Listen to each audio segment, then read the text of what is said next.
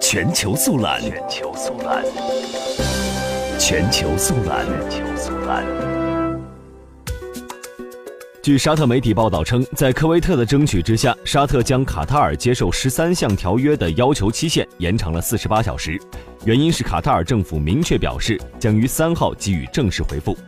声明说，四国将在收到卡塔尔政府的回复之后进行研究，给出他们的回复。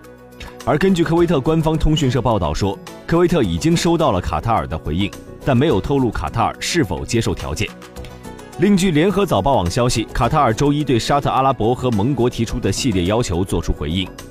暂时还不知道回应的内容。海湾国家一名官员透露，卡塔尔外长穆罕默德在到科威特进行短暂访问时，把卡塔尔的回应信交给了科威特。